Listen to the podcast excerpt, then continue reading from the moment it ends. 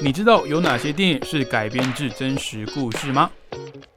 你知道又有哪些历史改编的电影实际上不是这样的吗？欢迎收听《看电影学历史》。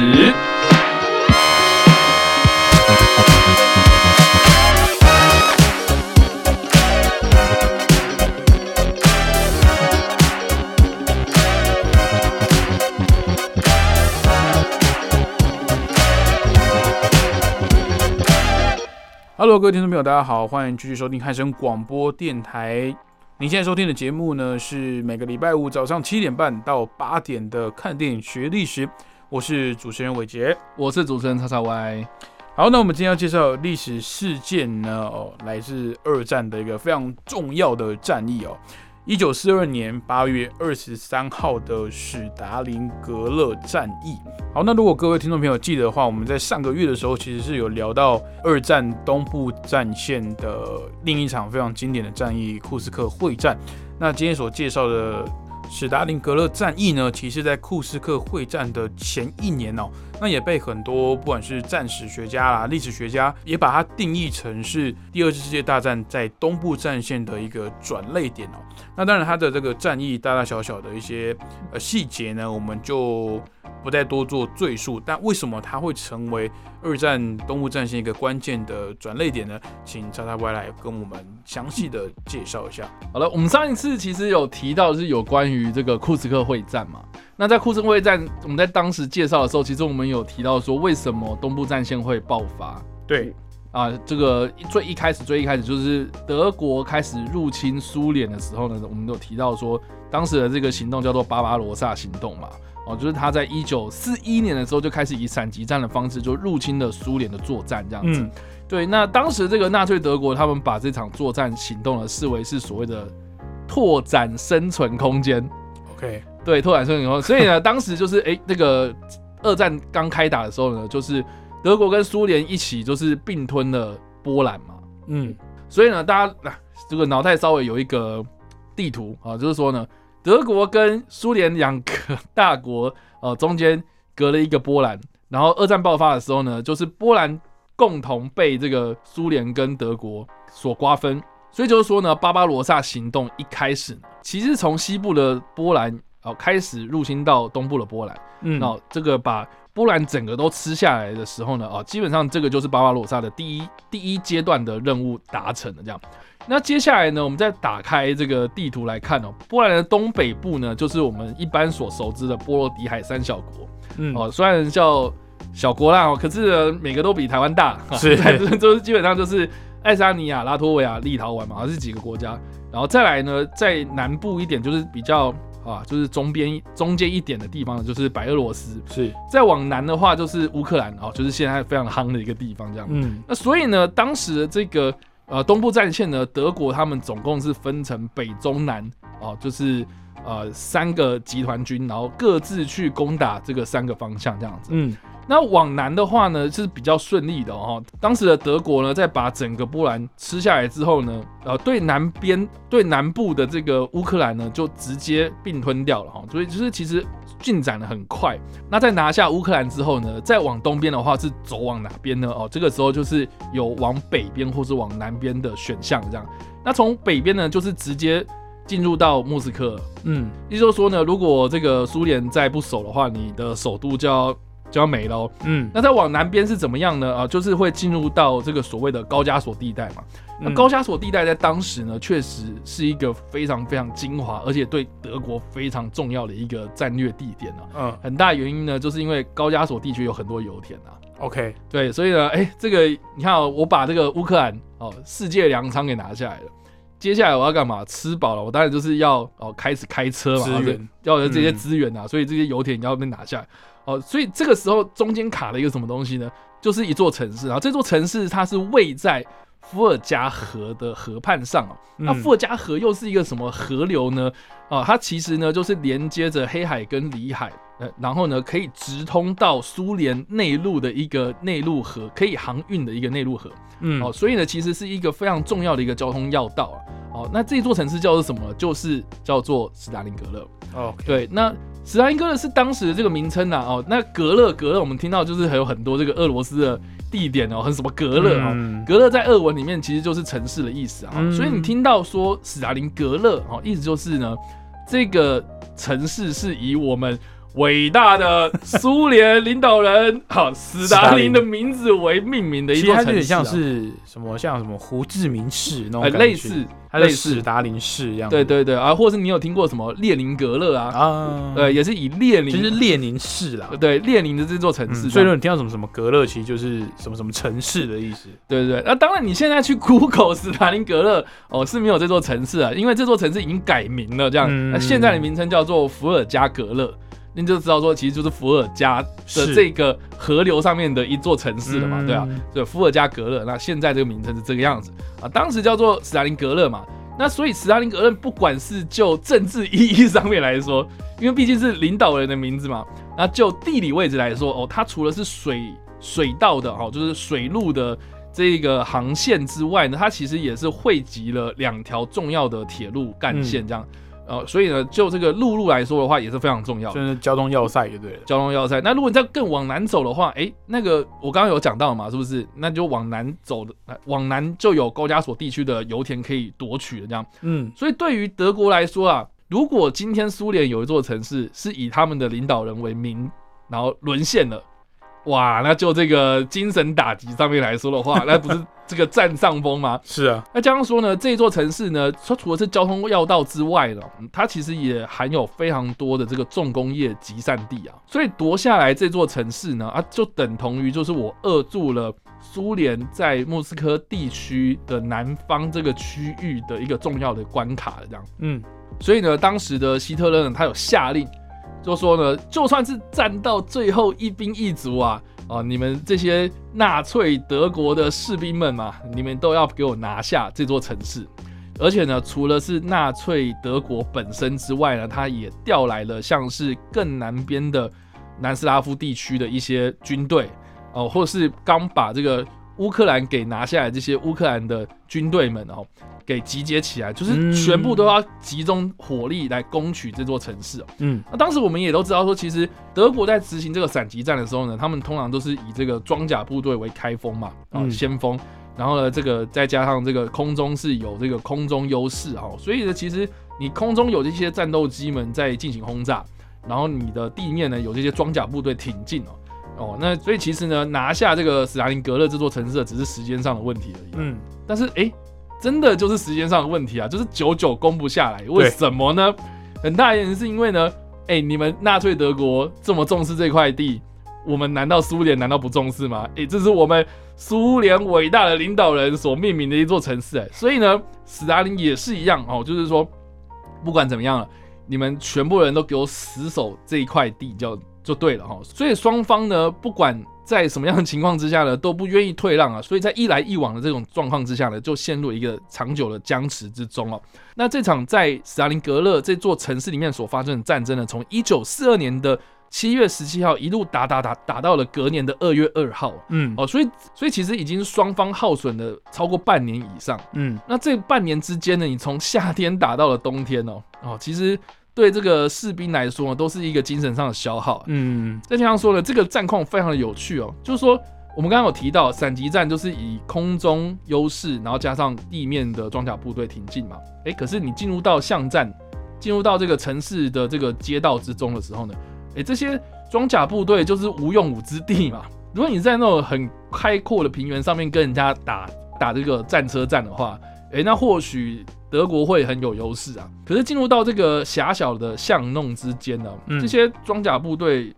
的灵活度呢，当然就是大打折扣啊。呃，所以当初呢，在扫荡这座城市的时候呢，德国他们是主要是以这个步兵作为先锋啊。嗯，所以以步兵作为先锋，然后没有这些装甲部队的掩护之下呢，哎，死伤当然就是非常的惨重啊。对，然后呢，加上说双方都投入了大量的兵力哦，虽然德国是有现代化、更现代化、更有更有效率的这些军备哦，嗯。啊，但是呢，在扫荡这座城市的时候呢，哎，第一个这个是德国从来没有遇过的事情啊，哦，就是就闪击战开战以来哦，然后就卡住了，比较少遇到这样一个战争形态，所以就真的对，就像你刚刚说的卡住了，嗯，卡住不打紧的哦，就是说苏联他们也派出了他们所谓的狙击部队，OK，然后就是针对这些德国的军官打这样，嗯，然后当时。当时有一个非常有趣的一件事情，我可以跟大家分享两件事。这样，第一件事情呢，就是说传说了哈，传说这些德国军官们、德国士兵们，他们在扫荡这些城市的时候呢，就是挨家挨户的这样一栋一栋这样进去敲门、进去扫这样子，进去扫荡嘛。那进去扫荡的时候呢，听说了哈，就是说呢，哎，这个我也不知道为什么那个苏联的房子啊，可能都很大，或者是他们的这个屋内设计的配置好像有点问题这样。总之呢。听说是这个德国的士兵好不容易扫荡完一户人家一户哦，一户人家，然后他们在这个厨房开始要煮饭的时候啊，就发现说，哎，客厅又被苏联拿走了，这样。OK，对，就等于是说，哎，我厨房在煮饭，然后结果客厅在跟人家打架，然后结果客厅夺回来之后呢，厨房又被夺回去了，这样。所以就是你知道吗？这个巷战呐，或者这种城市战哦，它其实那个地形，如果你真的不熟悉的话，你千万不要去尝试这件事情。对。那第二个小故事呢，就是说呢。德国到后来哦哦，就是陷入在这个城市里面陷入僵局嘛。然后呢，我们刚刚有提到这个苏联他们派出了所谓的狙击部队，然后要来专门针对这些军官打。然后当时这个德国的军官们就有下令他们的士兵说：“你们啊啊，等一下要过来跟我打招呼的时候，千万不要跟我敬礼哈。”嗯，因为敬礼就是就是让你是领导阶层的，你就是军官啊，所以这些狙击手就是直接会去。呃，就直接会去狙击这些啊，这个敬礼的对象这样子，所以哎，就是有这样的规定哦。所以当时是有统计是说呢，哦，就基层的士兵来说啊，他们只要一投入到斯大林格勒这个地方啊，他们的存活率就是不到一天这样。OK，存活率不到一天，然后军官的话是三天这样。嗯，对，所以你就知道说，其实这个双方的不管是经济损失或是伤亡上面呢，哎，这个斯大林格勒战役都是。要数一数二，就是在整场的东部战线里面呢，呃，它是呃这个东部战线的史上最大呃最大规模的战役这样子。嗯，因为刚刚有提到德军的闪击战，他之前从来没有吃瘪过嘛，他没有失败过。那因为呃斯大林格勒这个地方啊，它的这个巷弄又比较多，这个路又比较狭小，所以也间接的让他们当做先锋来。打头阵的这些装甲部队呢，没办法去发挥他们的实力哦。那其实为什么会变成东部战线一个很重要的转折点，也是因为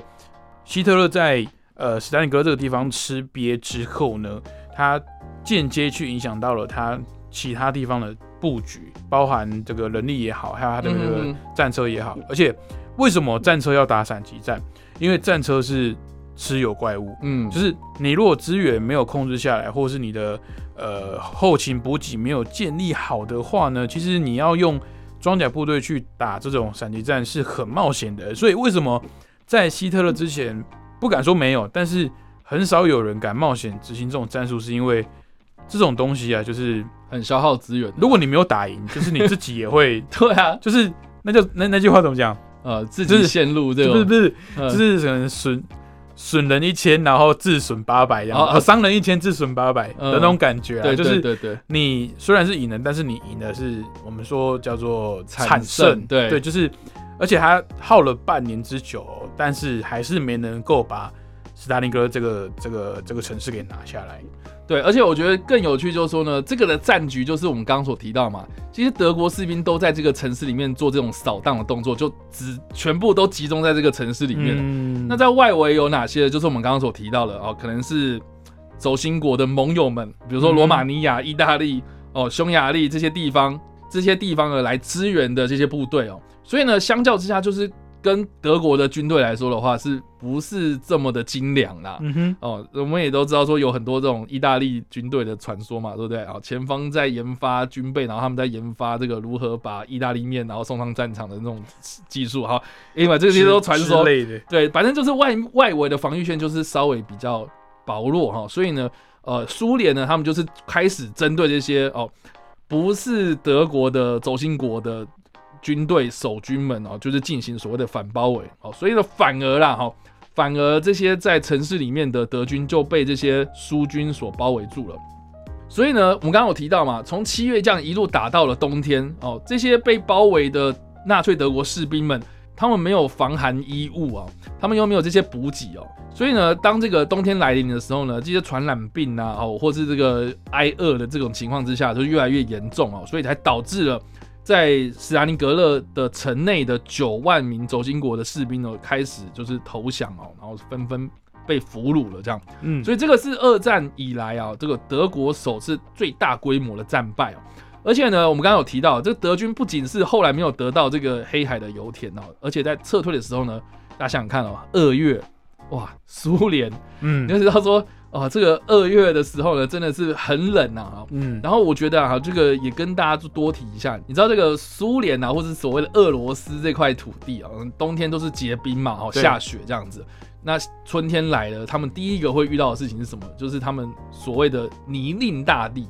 就说这些水啊，这些冰啊，融成水的时候呢，就是融到这些土里面嘛，土土啊就变成是烂泥巴。对。哦，所以呢，这些烂泥巴就让这些撤退的德军又更加的不行动不便，这样。所以呢，哎，你想想一下，就是这些装甲车陷入到泥巴里面去之后，它它它它跑得动吗？其实这这这个这个之后我有点经验哦，因为。我我之前在这个装甲部队吗？基层单位服务的时候，其实我们都有，不管是装甲部队或者是这个这个八轮甲车哦，其实我们都会尽量去避免在呃可能泥巴地嘛，对，去泥巴地去去行经。当然你说上面有履带啊什么，是可以通过一定的障碍，但是非战时啊，我们如果演训的话，或者是只是单纯的这个机动的话呢，我们是会尽可能去避免去行驶到这种烂泥泞的。的的地啊，嗯哼，然后甚至是因为我之前是担任副校长嘛，所以我会押送这个算押送嘛，这就是要呃，我是要押车押那个弹药车或者是武器装备的的植物啦。哦那就是你也知道，就是装载弹药的那个车辆啊，很重，会非常的重。对，那基本上呢，你车子重，那个那个怎么样，那个。土壤啊，会更容易被你压开啊，所以你不要说下雨天过后啊，你哪怕是可能早上有没有那个路气还在的时候，哦，会打滑，是不是？土会比较软，你压进去那个真的是要清理很久啊。我们就是要想办法再拿铲子啊，先去把轮子前面先把它挖一个沟出来，然后拿个什么木板还是什么哦垫着垫着，让它看可不可以发发动吹下去之后可以让它可以。骑上来一点，不然那个 那个土咬进去真的是噩梦一场啊！所以我大概能理解当时德国士兵他们的的难处了，而且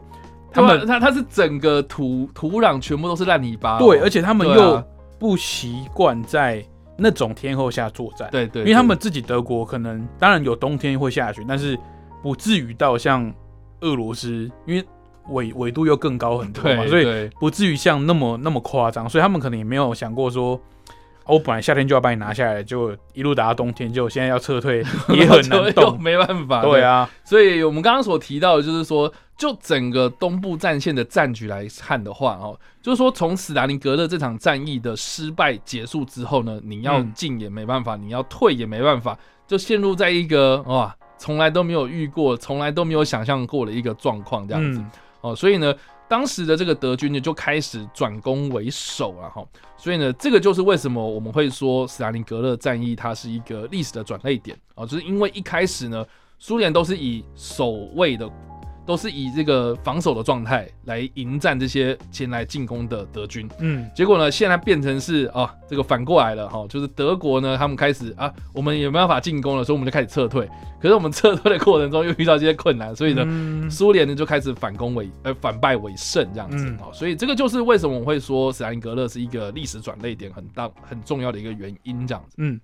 好，那介绍完了这个斯大林格勒战役啊，那我们今天要推荐的作品。有没有哪部可以跟这个战役相关的影视作品给听众朋友参考的？好啦，只要讲到斯大林格勒战役呢，就一定会讲到的一部电影就是《大敌当前》。嗯哼，啊，这部片在二零零一年上映的时候呢，我记得我印象非常深刻，是我国中的时候哦。然后我觉得也蛮有趣，就是说呢，我在还没有看这部电影之前哦，然后我们就你知道国中会补习。结果那个补习班老师他就很兴奋，就说：“我跟你讲，我昨天去看了一部电影叫《大铃铛前》，然后呢，他就开始就是讲那个整部电影的故事，然后他就把所有的电影都爆雷完，爆雷啊，他就是爆雷王这样。我的哇塞，然后我听起来就是说，哦，他描述的样子就是很精彩这样子嘛。嗯，然后我就想说，我一定要啊来看这部片。结果我在看电影的时候，我就跟大家讲，我就说哦，这个爆雷真的是万万不可啊，你会 丧失掉很多电影的乐趣。就是 我真的就是听他全部爆雷完之后呢，我在看有一些他的桥段，我真的是觉得说，哦天哪，这我好像老师都讲过。哎，那那我问你一个哦，就是 你在看这部电影的。之前你对这段历史是是知道的吗？完全不知道，所以你那个时候还没有说。我我国中啊，真的是我也没有知道那么详细，我只知道说哦，对，有这场战争。然后那我有疑问，就是说，你知道这个战争跟所谓的被剧透历史改编的电影这两个有什么差别吗？哦，我应该说。就是你单纯读历史，然后再看这部片的话，我不会觉得是剧透啊。可是我们老师是他把所有的电影的情节都讲，哦，就可能里面有一些可能为了娱乐的杜撰的一些虚构剧情，他也都全部把它对对对对交代的很清楚，这样子。对的，因为这部片呢，它其实是在描述呢。以斯大林格勒战役为背景嘛，然后来描述真实存在的一个苏联的传奇狙击手，叫做瓦西里柴契夫哦。所以这个狙击手是真的有这个人，对，真的有这个人，而且他那把枪还放在那个苏联的红军哇，有有展出就对军事博物馆里面哦，就是有展出，然后旁边就这个秀出这个瓦西里的照片这样子哦。当时呢，呃，这个。然后这个故事呢，它主要的主轴就是在描写斯大林格勒战役的过程以外呢，还有在描述瓦西里他当时呢在战场上面他对决了一个德国的狙击手军官哦，啊叫做海恩兹托尔法特这个人哦，嗯，那我觉得也蛮有趣，就是说呢，这部片的故事呢，普普遍呢都被历史学家认为是说呢，呃，这个呃这个这个瓦西里的故事其实是因为当时的苏联为了宣传。而编造出来的有点夸大的虚构故事啊，虽然这个人是真的，但是他的战机啦，哦他所做过的事情呢，或者他的一些传奇故事，其实是配合当时的一些宣传手法，有点夸大不实，有点像是在呃，有点像恫吓德军的那种感觉吗？我觉得有点像是在。鼓舞苏联的士兵，就是说啊，你大家看，我们有个英雄。我懂，我懂，就是对，就是像以前中古世纪的时候，有一个骑士突然拿着旗子，大家往前冲的那种感觉。我们需要一个这种呃，我们可以追随的这种象征啦。对啊，对啊，你看美国就有一个拿着盾牌的人，然后往前冲嘛，对不对？就类似这种人。我知道，我知道。对，就是哎，我们有个英雄，我们有战争英雄，是瓦西里。柴契夫，哇，他是来自什么什么哪里的一个猎人小孩，从小就就开始就是受这些兔子啊，哦，也狩猎这些兔。子啊，然后杀敌无数，杀敌无数，所以他的神枪法很神准 哦，等等的。哦。但是我觉得蛮有趣，就是说电影大部分的剧情都是来自瓦西里他自己的口述。啊，所以就娱乐层面来说呢，这部片它的娱乐程度确实是很强的，嗯，然后里面的这个主角呢是。裘德洛，然后饰演这个德国军官的人呢是艾德哈里斯，嗯哼，然后呢还有这个非常非常漂亮的女明星叫做瑞秋怀斯，对，她也跟这个裘德洛有一个非常精彩的演出，这样对，然后 对，那我觉得蛮有趣，就是说呢，艾德哈里斯他所饰演的这一个德国军官在片中呢叫做艾文科尼西，这个人物呢我觉得很特别哦，就是因为呢这一号人物我们并不知道说他到底是不是真的。德国军官，他是不是真的一个人在那里？他还是只是说那个是瓦西里自己自己乱讲的哦，甚至是瓦西里他根本没有做过这件事情，然后是苏联那边的虚呃，苏联那边的宣传方啊，他们就是杜撰出来的一个故事这样子哦。呃，但是事后根据这一个历史学家的翻找哈，他们就根据瓦西里他自己的自传，他就说呢，他在史达林格勒战役之中呢有一个对手哦，就是说呢，呃，就就。就常常就是找他查，对不对？但是我们我们不知道啊，因为狙击手对决就是你知道一来一往这样子，哦对，明争暗斗这样，所以我们根本不知道对方是谁。那好不容易有一天，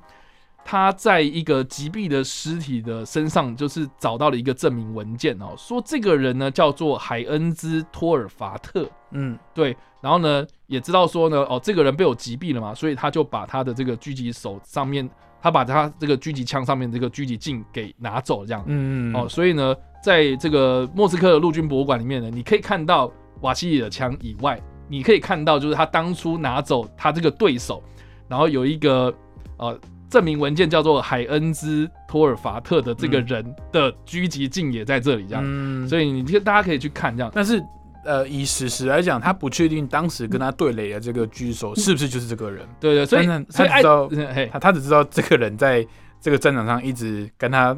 我们讲比较游戏行话，就是 在跟我对狙的感觉啊，对对，类似这样子。对，但是我觉得蛮有趣，就是说呢，海恩斯托尔法特这个人呢，也没有在德军的记录之中有存在过哦，所以也不知道有没有到底有没有这个人这样子。对，也不知道。可是他他是有拿到证明文件的，就是就他在。他号称说：“哦，我在证明我我在这个搜刮这些尸体的时候，我拿到了这一本这个，我拿到了这一本，然后这本书，呃，这本证明文件也没有留下来，他只有拿他的那个狙击镜。哦，对，所以这个这个这个海恩海恩知道 S 也没有人知道，嗯，只知道呢，就是说呢，在一九九九年呢，由大卫罗宾斯所著作了一本小说，叫做《老鼠之战》哦。”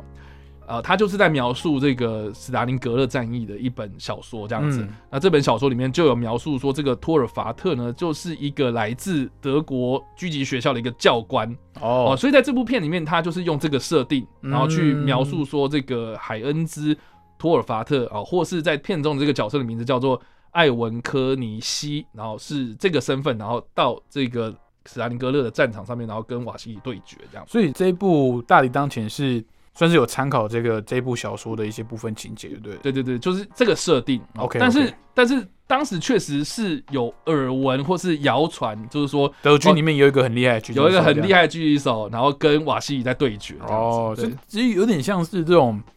呃官兵在战场上的那种在闲聊啊，在杜撰的一些的成分在里面的。没错。好，那。